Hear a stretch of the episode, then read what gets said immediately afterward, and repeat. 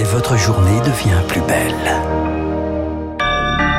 Très bon début de journée à l'écoute de Radio Classique. Il est 9h, nous sommes le lundi 27 février 2023. Eric Kioch pour l'essentiel de l'actualité. Et la Turquie qui annonce ce matin la reprise des négociations avec la Suède et la Finlande concernant leur adhésion future à l'OTAN.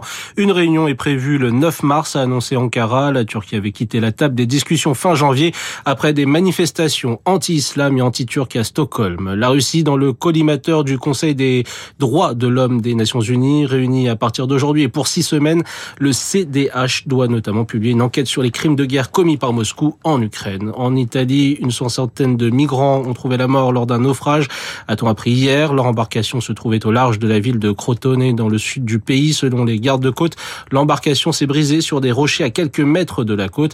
Après cette tragédie, comme l'a qualifié Ursula von der Leyen, la présidente de la Commission européenne a appelé à redoubler d'efforts pour une réforme européenne du droit d'asile. Et l'Afrique au programme de l'Elysée aujourd'hui, Emmanuel Macron doit prononcer un discours pour détailler la stratégie diplomatique et militaire de la France sur le continent avant de s'envoler mercredi pour une tournée de quatre jours. Le président de la République est attendu au Gabon, en Angola, au Congo et en République démocratique du Congo. Objectif, donner un cap nouveau aux relations multilatérales en Afrique. Dans un moment où la France est en délicatesse dans la région, notamment avec le Mali et le Burkina Faso. En France, pas d'accord en vue entre les médecins et la Caisse nationale de l'assurance maladie. Les deux principaux syndicats ont rejeté des propositions de la CNAM qui prévoit une hausse du tarif des consultations de 1,50€, soit 26,50€ et 30 euros pour les praticiens qui accepteraient plus de patients ou qui s'installeraient dans les déserts médicaux. Face à ce refus, le ministre de la Santé, François Braun, a déploré ce matin l'absence de responsabilité des médecins. Et pour terminer, direction la bourse. Bonjour Sylvie Aubert. Bonjour Eric, bonjour à tous. Eh bien, c'est une surprise à la Bourse de Paris, puisque le CAC 40 vient d'ouvrir en nette hausse, plus 0,8%, 7246 points.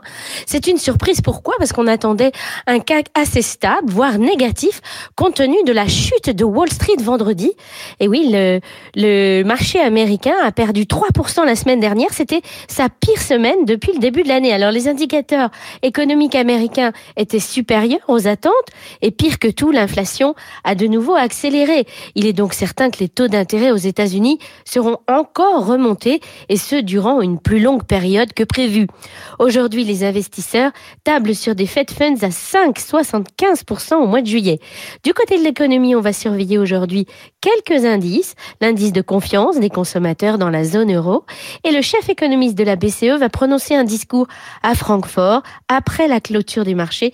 Il sera très écouté. Enfin, la grande majorité des entreprises du CAC 40 a déjà publié les comptes annuels. On attend cette semaine Eurofin Scientifique mercredi et Veolia Environnement jeudi. Sylvie Aubert, investir pour Radio Classique. Merci Sylvie Aubert, c'était la bourse. Donc il est 9h03. Bonjour Franck Ferrand. Bonjour François, bonjour à tous. Aujourd'hui, une figure héroïque de l'armée rouge. Oui, alors héroïque, vous allez voir que l'héroïsme peut, peut comporter des parts d'ombre, mais nous allons parler d'un de ces maréchaux qui font l'objet d'un ouvrage qui vient de, de, paraître, un ouvrage de Jean Lopez et, et Lacha Haute-Mézourie, et ça s'appelle tout simplement Les maréchaux de Staline, et celui-là, alors, euh, on peut dire qu'il aura connu un